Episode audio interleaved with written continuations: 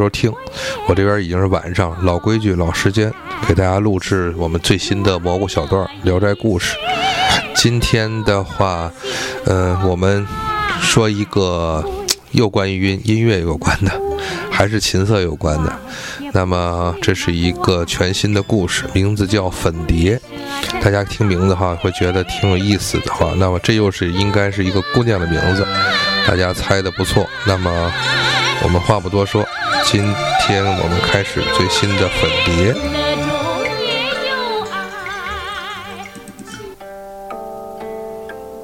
我这样正好放一个这个古琴的声音配乐。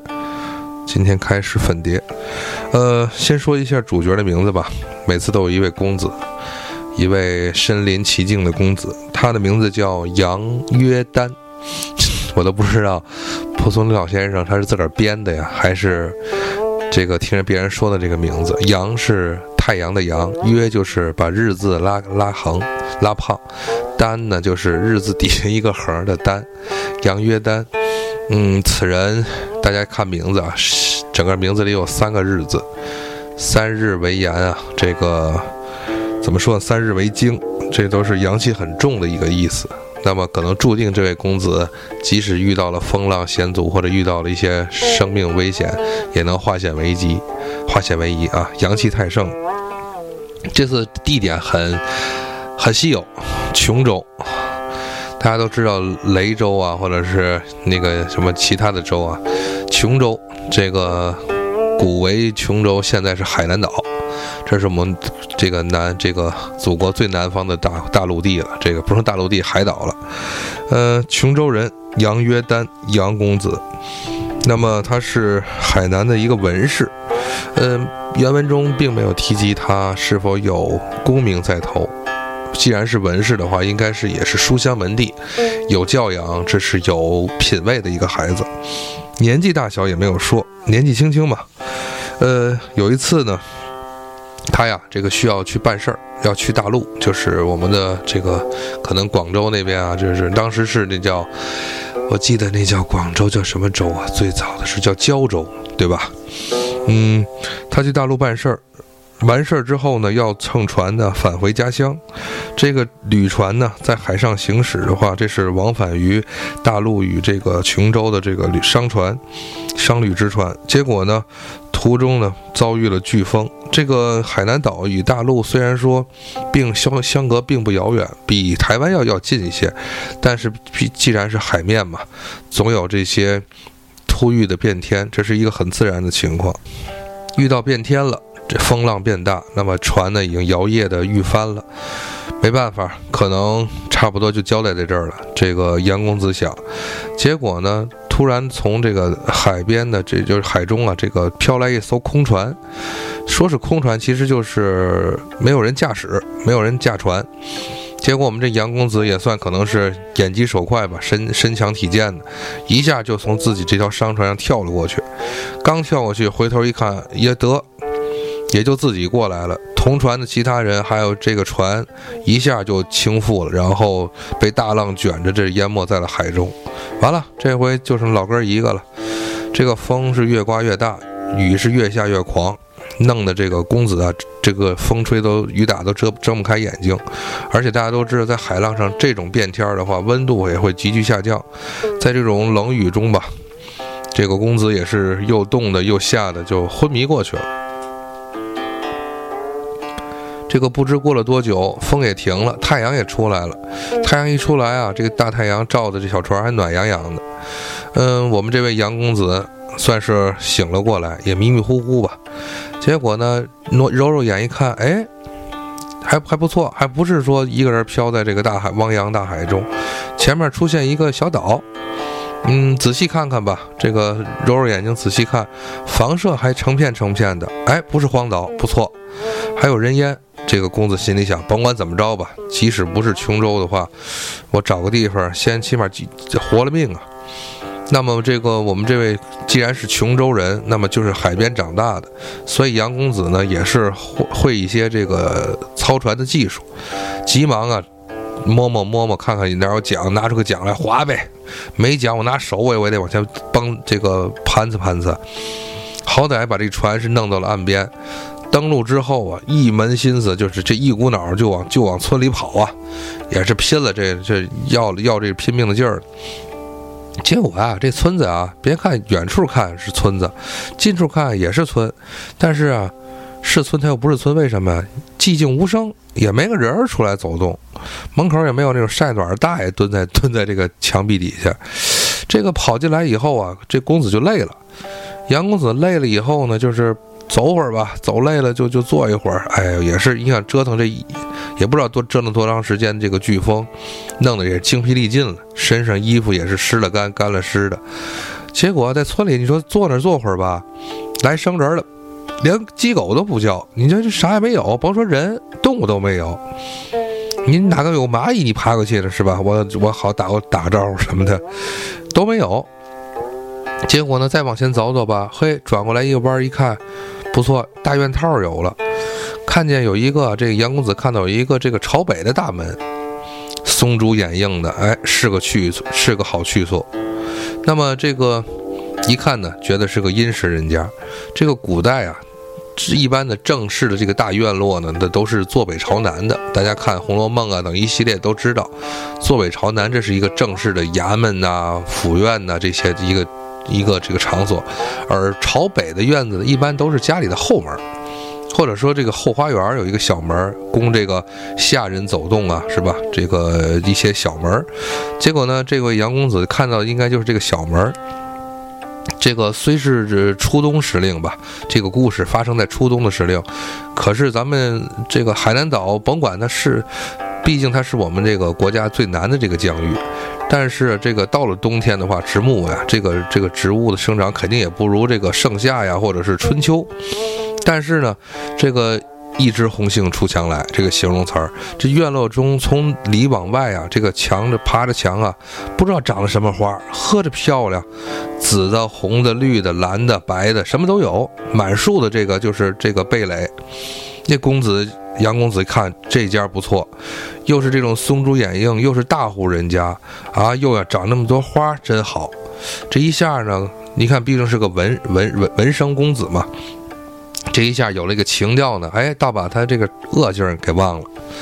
公子这这这往上欣赏小景了呗，然后一看后门那一推，呵，一推就能开，欣赏景致呗，往里走走。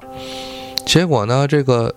走，慢慢的走进来以后啊，还听见有琴声了。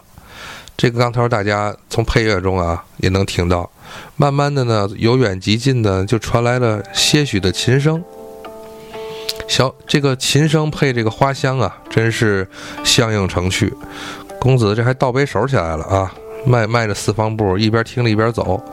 结果呢，走着走着，啪，嚯，好，差点儿。就和这一个这个这个婢女啊，差点撞了个满怀。你说这这，你说这个，失态不失态，失礼不失礼的。这公子低头一看呢，小姑娘不大，啊，十四五岁。这个一个小一个小婢女穿的就是那种下人的衣服。原文说啊，这公子低头一看呢，这个小姑娘啊，真是飘洒艳丽。其实感觉用这个话多说一句啊，这是我们女主角出现了。就是这个粉蝶，形容一个十五岁的婢女，如果是飘洒艳丽的话，可见此女其实长得并不是这种超凡脱俗的样，应该是一个很有呃年轻风韵的一种感觉。那么这艳丽啊二字，对吧？飘洒形容她的这个可能是仙气飘飘这种感觉。结果那婢女小姑娘，因为下人们都是习惯低头走路，结果呢？撞见一个人生人，一抬头看见这个杨公子了。我们杨约丹，其实我这跟大家说啊，这名字只要能把它说利索，我也挺不容易的，所以我还是多称他杨公子吧。结果反身，小姑娘就往回跑啊，穿过回廊就进了别院了，一句话没说。紧接着啊，这个琴声就停了，然后呢，从琴声所所发出的地方啊走来一位书生。说是书生呢，其实年纪和杨公子相仿，并不小，也并不大。这个看见一看，哟，生人啊！这周围的四下无人的，惊讶的就这问呐，说那个您是从什么地方来呀？杨公子呢就把这个来龙去脉。怎么办事儿？去大陆返回家乡？怎么遇到大风了？怎么遇到这个一个奇怪的船？扒上船救活了命？这些细细碎碎的事儿吧。就前面五分钟，这个把这事儿讲了，跟这个这位书生讲了一下。然后这公子又问问他：“这个你既你既然是琼州人，那我问问你姓什么叫什么吧？啊，姓什么叫什么？户口本是吧？身份证、护照都拿来给我看看，是吧？”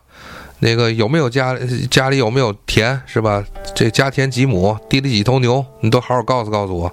嘿，杨公子说：“就您是问的细哈，啊，您可能是这个辈儿辈儿家里干警察的吧？”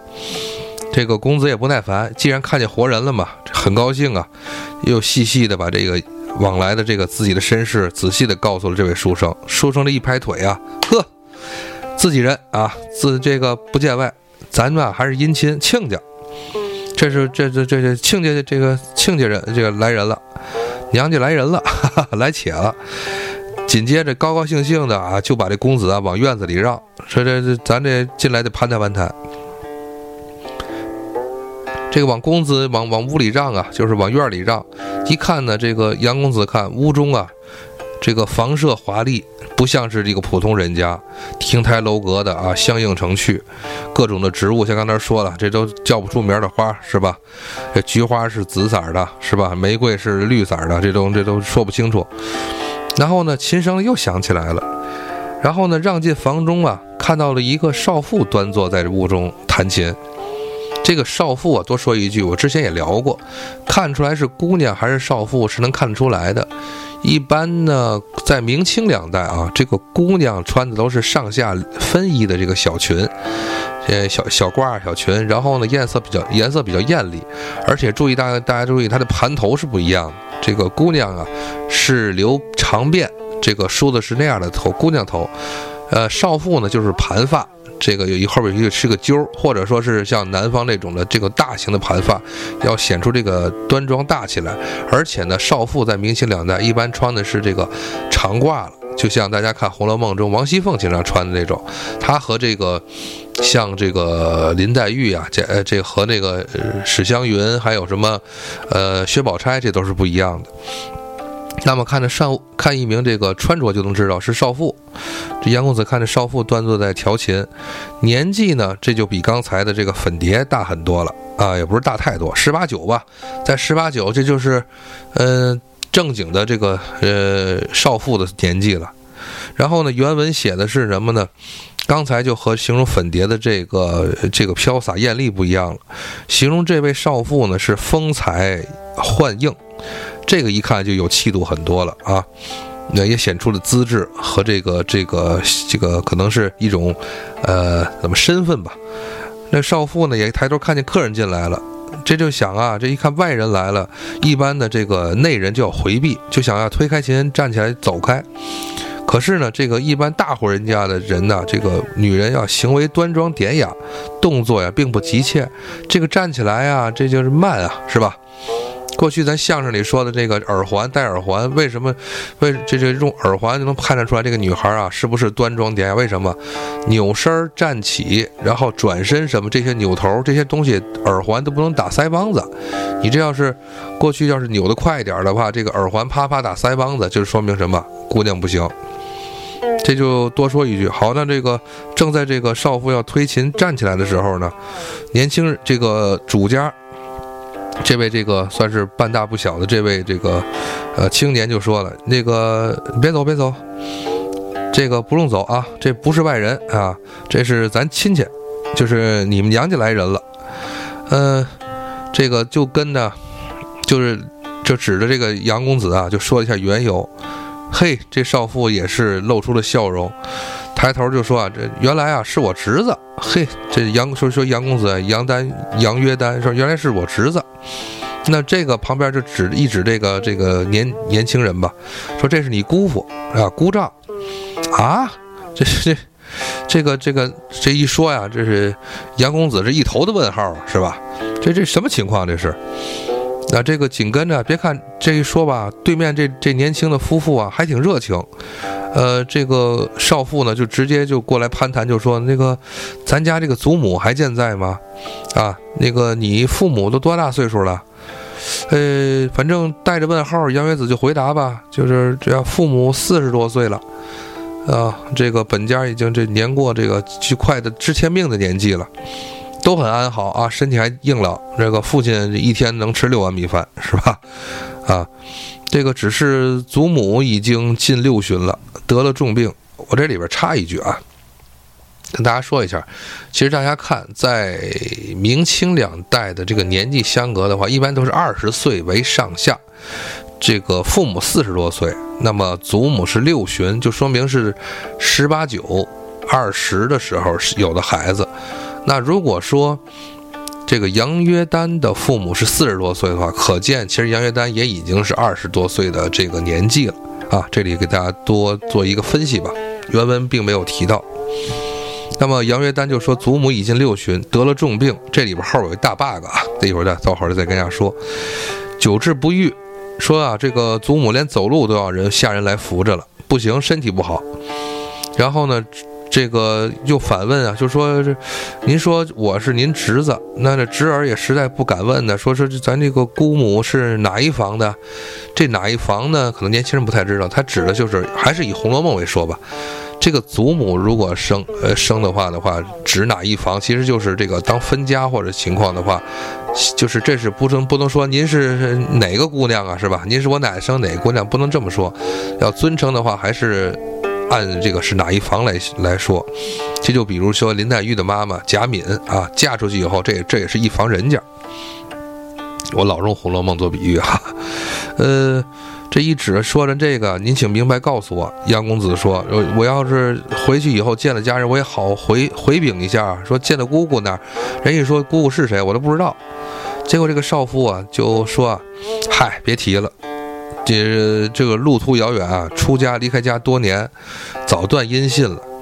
你呢就直接回禀你父亲，等回去以后回禀你父亲啊，我兄长说啊说这个石姑问候他，他自然就知道了。’呃。”那那个杨杨杨杨公子就说：“那姑丈是是哪一族啊？是什么地方的人家啊？”青年呢，这个所谓的年青年姑丈就接过话来说啊：“说我们家是这个海海岛的人家，就是祖居就在这海岛周围，姓燕。这个燕的话呢，跟大家解释一下，上面是一个日，底下一个安，这是燕。过去咱们上学的时候学的文章，这个古文叫燕子石楚，就是那个燕。”说呢，这座岛啊，我们住的这座岛啊，叫神仙岛，呃，离琼州啊，海南岛三千里路，路途可不远。我们呀，也是流寓流寓在这里。这个流寓的意思就是说，可能也是随迁啊，可能是随迁，觉得是不错，就把家暂时安顿在这儿了。这个十娘这里边的话，就是说她这个十姑啊，那个杨杨家的这个十姑娘。杨丹约的姑姑啊，她就进去以后呢，吩咐刚才那个婢女，那个粉蝶去备办酒席，招待自个儿的亲戚啊。这都不是客人，这自家亲戚啊，晚辈儿来了。结果呢，到了吃饭点儿以后，哎，煎炒烹炸，新鲜菜肴啊，就端上桌来。呵，这个我们杨公子也是饿了呀。你想想，折腾这个。不知道多长时间的飓风啊，爬上来，这真的是连生的都能吃了。结果弄一桌这个丰富、这个香美可口的这个菜肴，怎么能停得住啊？真是就像相声里说的啊，把领把领子解开了啊，肚子的这皮带都松松是吧？腰带也解了，小小小小小这小锁拧开了啊，如风卷残云啊，这吧唧这样就就停不下来了。一拍肚啊，这是几不知道不到半小时吃完饭了。吃完饭说说这个这个燕公子就说这这个侄子咱别这么吃啊，这么吃的话再暴了是吧？肚子赶紧带着这个孩子起来溜溜溜溜食。喝了几口茶呢，就带着在在园中啊四处的游览啊，品品这个这个花香，鸟语花香这个境界。这个反正啊，这个杨公子就一边哼着打嗝一边走，看看这个园中啊，哎，桃花杏花。含苞待放，这仿佛啊初春时节，你这就不奇了怪了吗？刚才不是我跟大家说了，这故事发生的时令是在这个冬冬入冬的时候，你说这个这个桃花杏花咋开的是吧？然后呢，这个燕燕燕生啊，就他这个所谓的姑丈啊，这燕生就说说这里啊，夏日无酷暑，是冬天无大寒，四季花开不断，可谓这是仙境啊。所以我们才乐意把家安在这儿。燕公子就高兴就说呀：“真是，那您说的对，这可是真是仙乡了。回去啊，我呢得禀告我的父母。既然您这儿好地方的话，那我们也把家安在这儿。咱们这这亲家做邻居，岂不是个好的好的选择？”这个燕公子啊，只是微微笑而不语。说这个回到这个溜了一圈，也消消食了。回到院内的书斋呀。差不多天天至傍晚了，点起灯火，见这个屋中啊，刚才不说了吗？他这个姑母正在弹琴，这个杨十娘正在弹琴。这个杨公子就说啊，那请这个姑丈能不能弹奏一曲啊？咱们晚间了，可以弹弹琴，那个聊聊天嘛。这个燕生啊，就坐下来抚琴调弦。这个时候呢。刚刚就从里边呢，这个他的姑母十娘又转出来了。燕生说啊，来来来来来，既然你们姑侄啊，也别我弹了。既然你们姑侄多年未见，久别重逢，你亲自给你侄子弹一曲怎么样？十娘子坐下，挺高兴，说问侄子这个杨公子愿意听什么曲子啊？啊，然后杨公子琢磨，哎，我想想啊，是这样，侄儿啊。跟您说，侄儿是从来没看过什么琴谱，我也没没没读过什么琴操的这个技术类书籍，实在是我也您说我这个说个曲名曲牌名我也想不出来。呃，师娘就说这样，呃，你只要随便说出个题目来，我就都能弹都能弹。呃，杨公子说，等我想想啊，我这个要不您给弹个羊肉串怎么样？要不就咱来个离家近的沙县。来谈个沙县，师娘说你是撑死的，是吧？你是饿死的啊？你是撑死还是饿死的？你说句句不离吃的啊？刚才吃那么多还不行？嗨，这个开玩笑，开玩笑。杨公子说：“姑姑跟您开个玩笑。这个这样，既然我是从这个风雨中来啊，那您就给我弹一曲这个海风引舟，这不是典故吗？这不就是我刚今天遇到这个事这个大浪的典故吗？您。”弹奏这个行吗？呃，师娘说可以。于是啊，这个拨弦啊就弹奏起来了。这个感觉啊，像其实前面没有曲谱，而且呢也没有经过排练，这是杨公子随口说出来的一个一个小一个小题目。结果呢，就师娘弹奏的曲啊，好像早有曲谱。这个意调激昂啊，奔腾入耳，似有这个狂风大作之意。这个公子啊就觉得是这个自己的姑母弹奏非常娴熟。就这个信手拈来的东西，为什么如此的这个精精济啊？这个琴艺精湛，他就坐那儿静静的听着，仿佛啊自己身身还动，啊还随船在摇摆，而且呢有一种自己在飓风中被吹着这个随波荡漾的感觉，有时候吓得自己啊也是睁开眼，真是啊拍手感叹，说这个姑母琴技绝伦，一压这个。整个的我们琼州这所有的这些弹琴的人，说跟您能学学吗？那自家人嘛，师娘呢？这个杨师娘就把这个琴交给这个侄子，说：“你来是吧？你要想学，我就教你。”这个时候呢，那你想学什么曲调？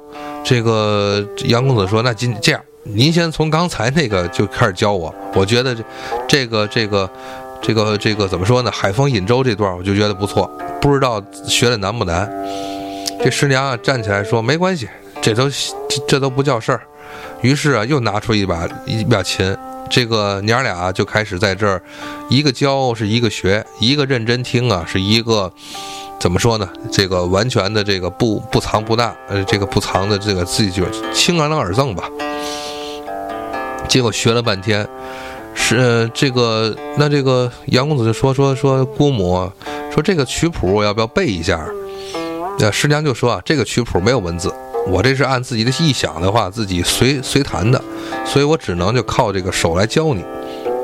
这个时候呢，这个你只要跟我的这个节奏来来学，然后呢，慢慢的一定能把你教好。这个时候到了晚间了，也该这个就是刚才不说嘛，到了傍晚的话，点起烛火了。这个时候教了也不是一一个时辰了，时间还挺长。那么夫妻二人啊，这这个燕氏夫妻二人呢，就告别，准备回去休息，嘱咐一下杨公子啊，你就在这儿练一会儿，累了的话你就在这儿休息就完，书斋里休息，有床的，也还有零食，是吧？估计你零食你是吃不下去了，啊，然后呢，这个送别了这个自己的姑丈啊，这个和姑姑二人，杨公子坐下继续专心练习。对着这个蜡烛自己弹奏，哎呀，真是还还挺专心。毕竟这还真是文人，是喜好音乐这一块儿。一时忘记了时间，慢慢的就领会到这其中琴技的奥妙。哎，不一好一不一会儿啊，感觉这个有所小成，心中啊高兴的手舞足蹈。一抬头啊，忘了这不是不是刚才入境了吗？一结果一抬头，哎，看见远处就在这个呃房房边上这个一个角落那儿站着一个婢女，这个。正站那这垂手站立，哎，这这个你刚头没看见呢，我这是一专心练着。杨公子就站起来说啊：“说这个，呃，你还不去休息啊？”这姑娘就走过来，婢女笑着说：“说我们十娘命我在这儿等您睡下以后啊，把门好好把门带上，把灯火那个都止灭，这样呢，一个是安全，一个是不影响您您睡觉。”那么杨公子一看呢，这个悲女啊，呃，正是白天看到的那个，一不小心差点撞上这个，一撞了满怀这个粉蝶。当然他不知道这叫粉蝶啊，这个原文中我先说好，他就知道这是个下人。见到见过灯下老规矩是吧？一般都是灯下观美人啊。见他那个眼睛明亮，姿态这个媚人，公子也是年轻人，二十出头小伙子，这个食饱生淫欲嘛，是吧？啊。动卧期待心，这不下午这个整个饕餮这一顿啊，风卷残云的，吃的也是沟满壕平，这个心劲儿，这个心劲儿上来了。白天这样从那个这个暴风骤雨中的活命过来，这个忘了，早忘这个九霄云外了。于是呢，看姑娘这个双手啊捧着烛台，还想接一把，然后呢还这个有有些轻巧，这个指尖啊轻轻的那个碰碰这个女孩的手温润的小细手。这就有些挑逗了，结果呢，这姑娘倒不躲避，只是啊低头的笑。嘿，公子这更加的这个这个情迷心窍了，猛然啊就是站起来，一下搂住这女孩的脖子了。哎呀，坏，这样姑娘可吓着了。但是吓着归吓着，就是说，这个小婢女直接说说说，您可别这样，是吧？这夜已经四更了。呃，主人呢起来的都早，这要是起来出门，这站起来看见从外边看见说咱俩这样，那还得了？说啊，如果说咱们你有情郎有情我有意的话，那明天晚上也不晚啊，是吧？这时候也长着呢。看姑娘说话的意思啊，就大家就知道这是什么情况。这是多大的一个暗示？两个人呢，这个。杨公子哪管那个呀？结果两个人呢缠缠绵绵的时候啊，欲推还就的时候，听到外边燕声就呼唤：“粉蝶，粉蝶呢？”这个一看坏了，小姑娘这吓着了，脸色不对，说坏了，赶紧扭头跑走了。这个烛台也也放在桌上，就不管不管不顾了。又坏，这杨公子啊也有点呀觉得失态了，赶紧的就是走走两步，就是倚在这个。书斋的这个门里边，听听外面什么什么事儿啊？啊，然后呢，结果就听到了夫妻二人已经都醒了，只只听啊，这个燕公燕燕生就说，就他这个姑丈就说，说本来啊，我就觉得这个，我就说这个悲女啊，这个这个下人，尘缘未灭，你呢就非得喜欢她，你把她收起来，你看现在怎么着？啊，出这事儿。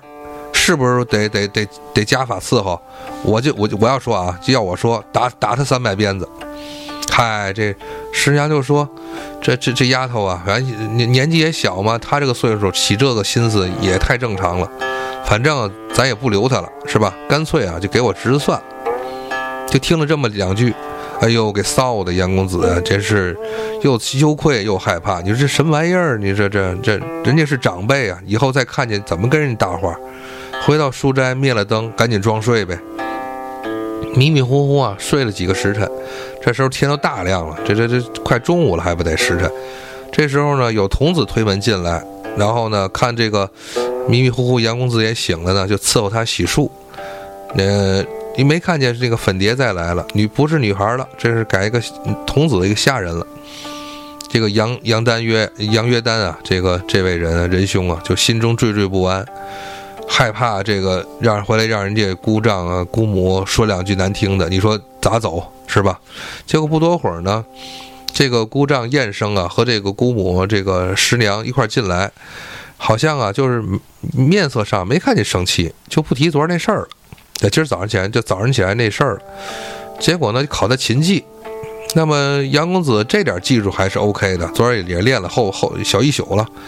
然后呢，这个杨师娘就说：“行，虽然你的琴技还没达到出神入化的境界，但是差不多十之八九吧，也是你领学到了身上。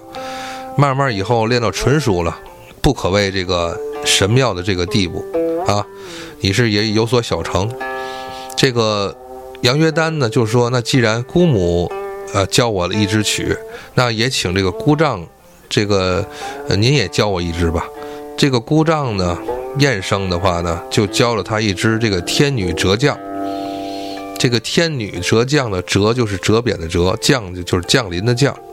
那么挑了这么一个题名，这个题名。”这个个人呢，我觉得呢，在这里边就有所含义。其实寓意的就是要把这个粉蝶这个婢女啊，这个折贬下界的意思。那么这个曲子比之前昨天姑母教的那段的这个风雨的这个，就是这个归舟的那那不是风雨归舟啊，就是那个，哎呀，之前说的那个就是海风引舟的那段，要难得多。那么。整个杨杨公子啊，练习了三天，仅能啊成这个差不多调门还 OK。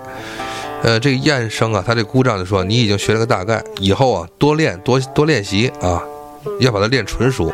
这两支曲子有了，你就没有再再就是再也没有比这更难的了。这俩会了以后，你就一统江湖了。哈。嗯，这不是也过了几天了吗？刚才说了，他已经练前后练了三天了。呃，杨公子杨约丹。这个想家日甚了，就禀告姑母说啊，说我住在这里啊，承蒙姑姑抚养，十分快乐，还有勤学，而且在这个世外的桃源。但是呢，真的是我很担心的是，家中人惦念我。这里您说了，离离这琼州三千里，我得什么时候才能和父母家人团聚啊？那师娘说，这并不瞒，啊，你呢，上次飘过来的这个船啊，还在。我呢，助你一臂之力，咱们助你回家。但还有一个事儿，我得说明白。既然临走了，既然身世上你跟我说了你还没有成家，那呢，我呢就让粉蝶先一步回到了去了琼州，到时候你们成亲就算了，我就把这粉蝶让给你了。这个说完这个事儿呢，又呢拿出一把琴送给这个侄子，而且呢还拿着一包药。就是嘱咐这个侄子就说说啊这样回去以后啊，给我母亲你祖母啊拿这个药医病，这个药要坚持吃，不仅呢能把病治好，而且还可以延年益寿。你把这些话都记住了给我。说完，这就急，这就是匆匆忙忙的就送这杨约丹呢去这个岸边。让他上船。这杨公子说：“这个上船以后找船桨呗。我既然学会了，我再自个儿弄，是吧？”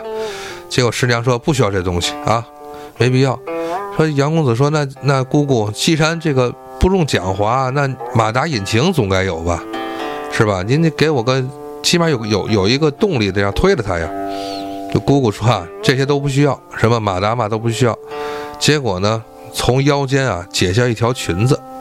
这个说的是情况，就是其实说是裙子啊，一般都是围裙那种感觉。那么就是像这样解下一条这个小围裙这种东西，然后呢系系起来啊，就是当那个帆使。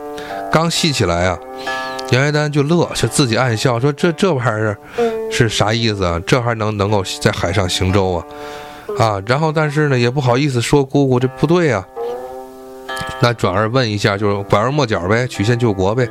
就问姑姑说：“那我要是在这个海上迷路怎么办呢？也没个变不变个方向，我也不是船家。”呃，师娘就说呀：“杨师娘就说不用担忧啊，你就跟着风走就行了，其他的你不用管，你就好好坐在船上船船里就行。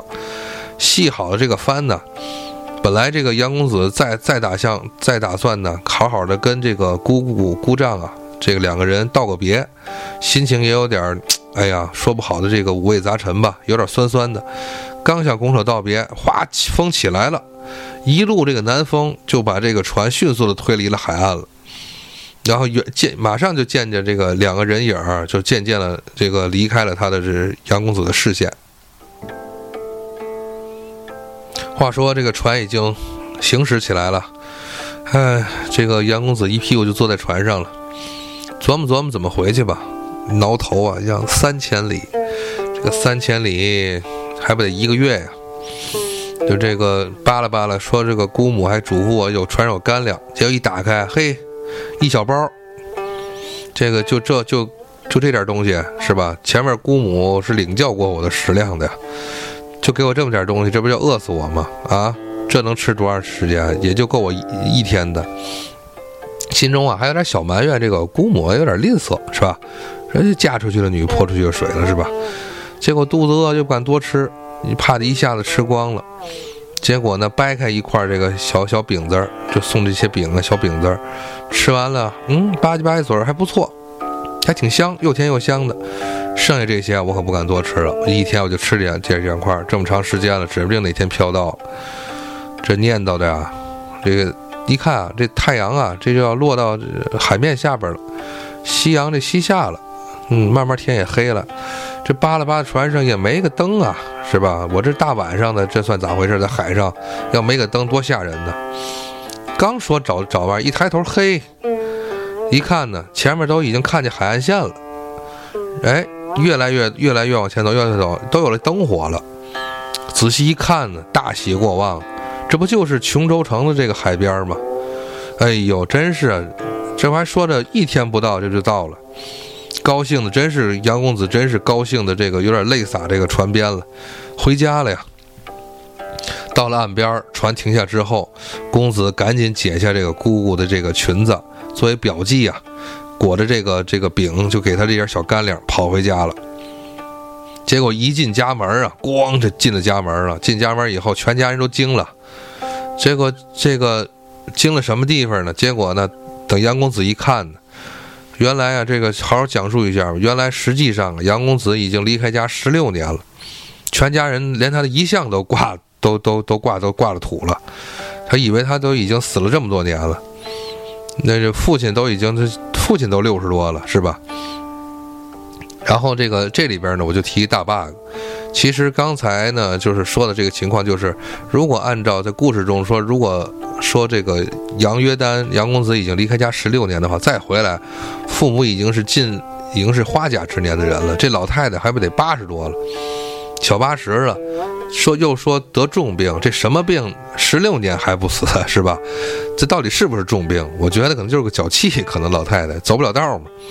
这是这个开玩笑啊，反正是原文就是这么说，呃，十六年不归家了啊，家人都以为他他这个就死在海外了，没想到这个杨约丹就跟家里说遇到神仙了啊，遇到这个我的姑姑都都都成仙了，就差姑姑能飞了，呃，说赶紧给姑给这个祖母治病，一剂药下去，哎，立刻这个就药到病除了，老太太都能跳广场舞了。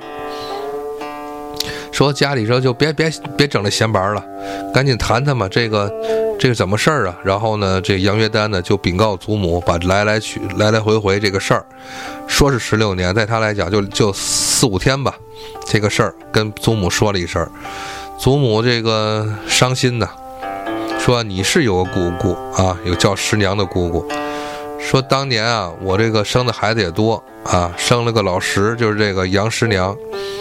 打山院来呀，就是寺，咱们咱们这个琼州城里的寺院里，就老和尚来说说呢，你们家闺女有仙姿，那个非肉非这个凡凡胎。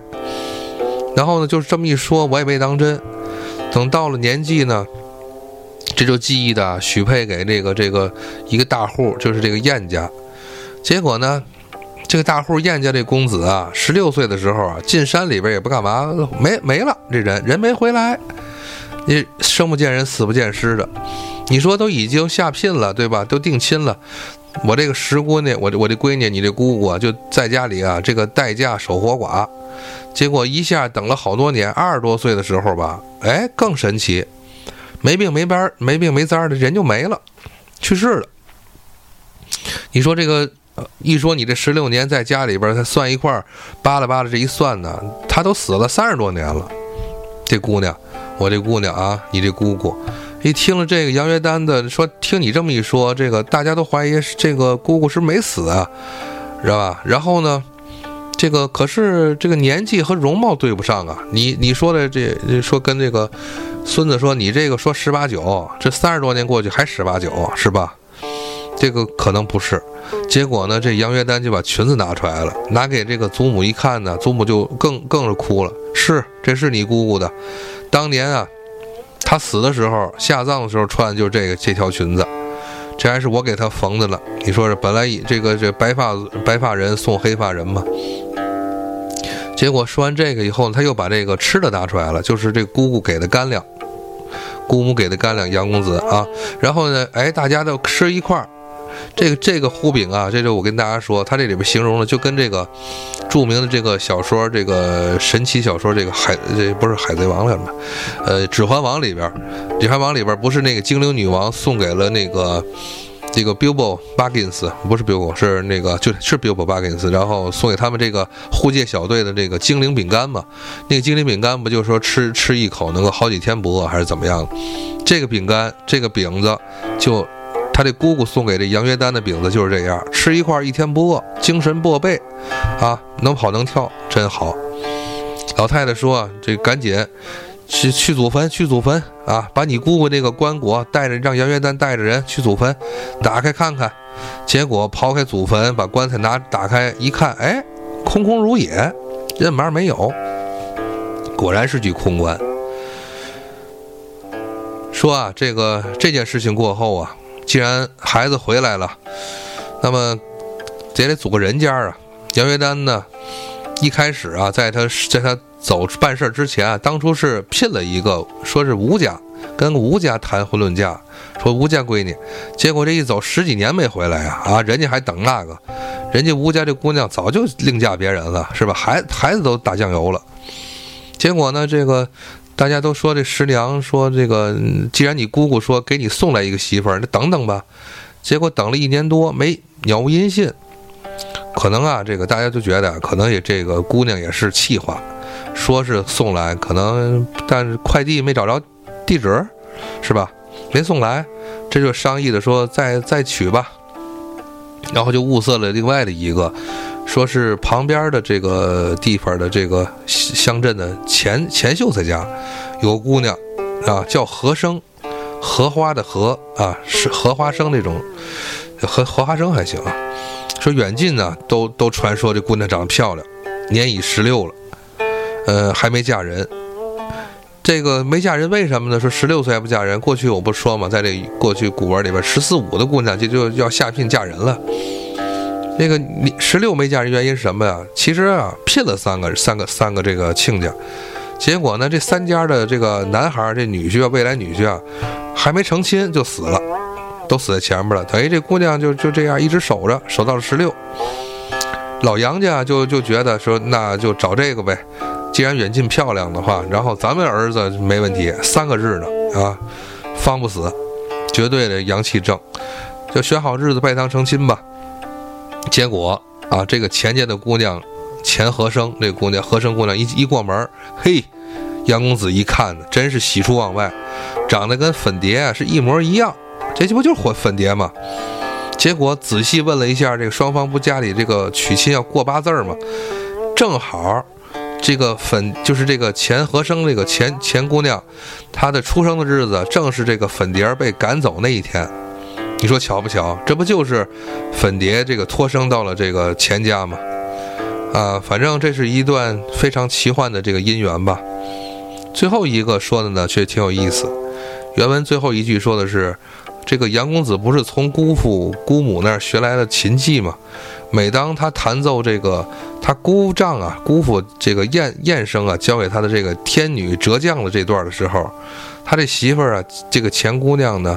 钱和生总是啊，喜欢手之相塞啊，凝视的什么，好像啊，若有所思，对这个曲子呀心领神会。